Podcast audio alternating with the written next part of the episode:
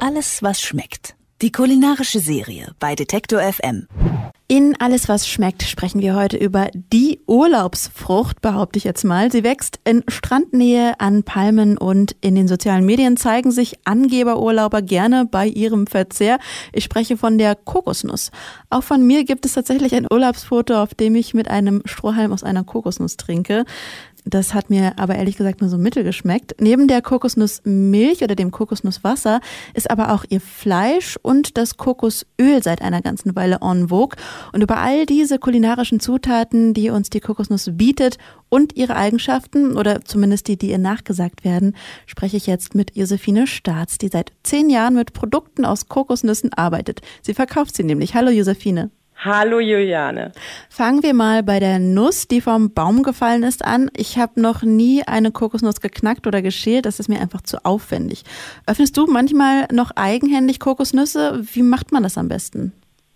Die reifen Kokosnüsse, die man im Supermarkt äh, kaufen kann, meinst du jetzt wahrscheinlich? Mhm, zum Beispiel. Äh, die knacke ich tatsächlich äh, am einfachsten, indem ich einen Stein nehme. Oder manchmal gehe ich dann auch aus dem Haus und suche mir eine Bordsteinkante, also wirklich so richtig scharfen Stein oder eine Kante und dann ähm, knacke ich sie rundrum und äh, man muss sie einfach wie ein Affe, die machen das nämlich genauso, rundherum knacken und dann springt die auf. Mhm. Und wenn man das Kokoswasser dann noch auffangen möchte, dann muss man sich ein bisschen beeilen und einen Behälter möglichst daneben stellen und dann ganz schnell das Wasser auffangen, weil das natürlich sonst äh, dann äh, eben daneben fließt. Mhm. Aber so kriegt man am schnellsten eine Kokosnuss auf, also genau wie die Affen das auch machen.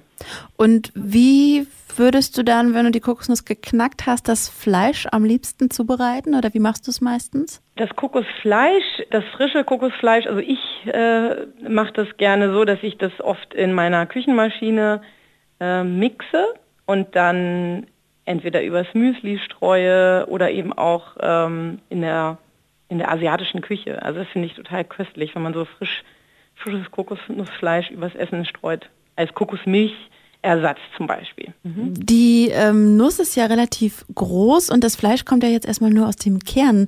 Kann man mit dem Rest der Pflanze irgendwas machen oder wird damit irgendwas hergestellt, dass das nicht einfach nur Abfall ist?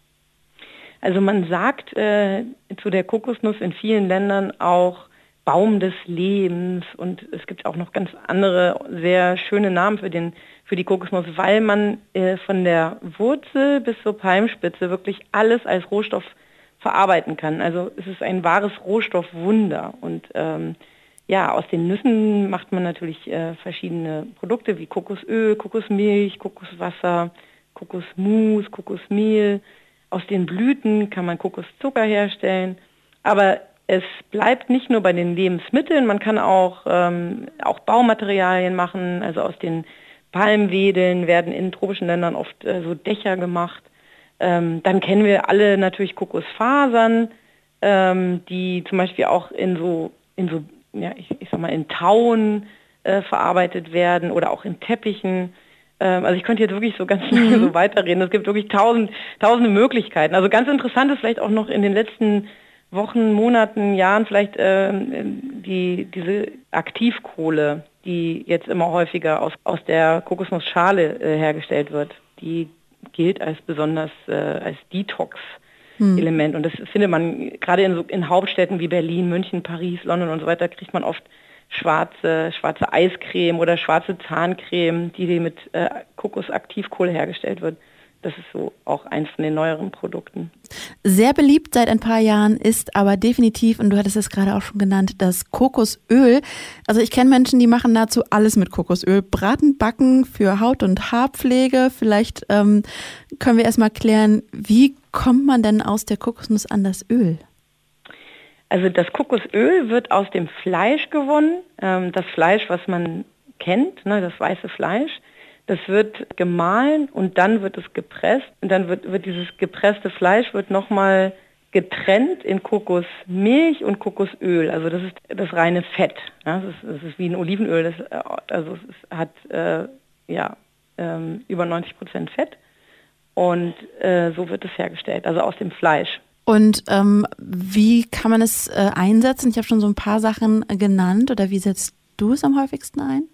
Ich benutze es tatsächlich auch für ganz viele Sachen. Ich benutze es auch äh, sehr viel für, also nicht nur in der Küche, aber auch in der Kosmetik, also zum Beispiel ähm, für als, als Haarpflegeöl oder auch ja, für trockene Haarspitzen, für, für die Hautpflege, für trockene Füße, trockene Hände, für alles Mögliche, äh, für meine Kinder, äh, also in der Kleinkinderpflege oder Babypflege.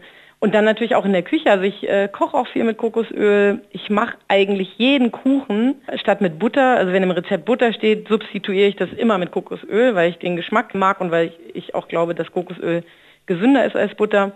Ähm, also da passt es wunderbar zu eigentlich zu allen süßen Speisen. Und äh, ja, zu Salat äh, verwende ich jetzt seit kurzem äh, MCT-Öl. Das ist ähm, eine, eine Form von Kokosöl. Das ist weiterverarbeitetes Kokosöl ähm, man sagt, es wurde fraktioniert, also die Kokos, die, Fett, die Fettsäurezusammensetzung wurde etwas geändert, so dass es flüssig ist und eben auch geschmacksneutral. Also das passt zum Beispiel auch ganz toll zu Salat äh, oder ja auch zu irgendwelchen Dips, also wenn man diesen Kokosgeschmack nicht haben möchte. Wie bist du dann äh, auf die Kokosnuss gekommen? Also ich habe 2007 ähm, habe ich ein Jahr in, in eine Auszeit genommen und ein MBA gemacht äh, an einer Business School in Seat in äh, Singapur und da habe ich halt gesehen, was man alles aus der Kokosnuss machen kann und was die Asiaten, also nicht nur in Singapur, sondern auch drumherum und was da äh, für tolle Produkte draus gemacht werden und, und ich war ganz fasziniert und begeistert und dann habe ich gesehen, dass es in Deutschland damals wirklich nicht viel mehr gab als Raffaello und Bounty und das war so für mich dann der, der Grund, äh, dass ich gesagt habe, okay, das würde ich ganz gerne mal ausprobieren. Was ist denn jetzt gerade so das Kokosnuss-Ding, was kulinarisch am meisten ankommt oder verkauft wird? Wo ist gerade der Kokosnuss-Trend? Also ich glaube, das, das, ist ein bleibender Trend. Die Leute kochen auf jeden Fall mehr mit Kokosöl. Ich glaube, das stagniert. Das wird jetzt erstmal so die nächsten Jahre so bleiben. Was ich ganz aktuell ganz interessant finde, ist tatsächlich, habe ich ja eben schon mal kurz erwähnt, das MCT-Öl, was ich spannend finde, weil es also eben auch bestimmte gesundheitliche Vorteile hat.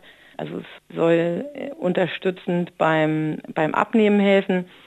Das finde ich auch ganz toll, weil es geschmacksneutral ist und super zu Salat zum Beispiel passt. Und früher, das habe ich immer vermisst, weil ich habe, äh, also ich mache, esse sehr gerne Salat und jeden Tag und äh, nehme dafür immer Olivenöl, aber ich finde das ganz schön, so als Abwechslung auch mal eben MCT Kokosöl zu verwenden. Und ich glaube, das wird auf jeden Fall äh, so die nächsten zwei, drei Jahre noch ein bisschen mehr nachgefragt werden. Josefine Staats schwört auf die Kraft der Kokosnuss von innen und außen und hat sich darum zum Beruf gemacht, mit Produkten aus Kokosnuss zu handeln. Was sie an der Palmfrucht so begeistert hat, hat sie uns verraten. Vielen Dank für das Gespräch. Vielen Dank, Juliane. Hat mir sehr viel Spaß gemacht und äh, ja, ich hoffe, ich konnte einige noch begeistern, ähm, noch mehr Kokosnussprodukte zu genießen. Alles, was schmeckt. Die kulinarische Serie bei Detektor FM.